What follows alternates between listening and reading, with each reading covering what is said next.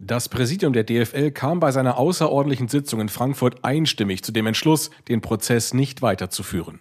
Eine erfolgreiche Fortführung scheint in Anbetracht der aktuellen Entwicklungen nicht mehr möglich.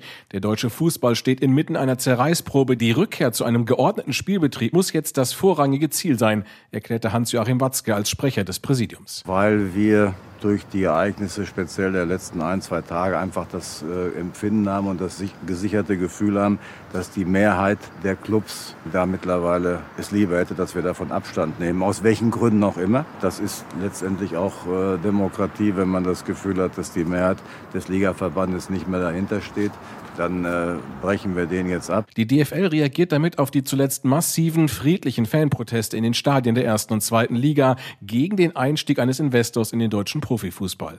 Ob die DFL nun einen anderen Weg gehen will, um an das aus ihrer Sicht nötige Kapital für die Sicherung der Wettbewerbsfähigkeit der Bundesliga zu kommen, blieb offen. Das DFL-Präsidium und die Geschäftsführung werden in den nächsten Wochen zu Clubgesprächen einladen, um Ableitungen aus dem Prozess gemeinsam zu besprechen, heißt es in einer Mitteilung.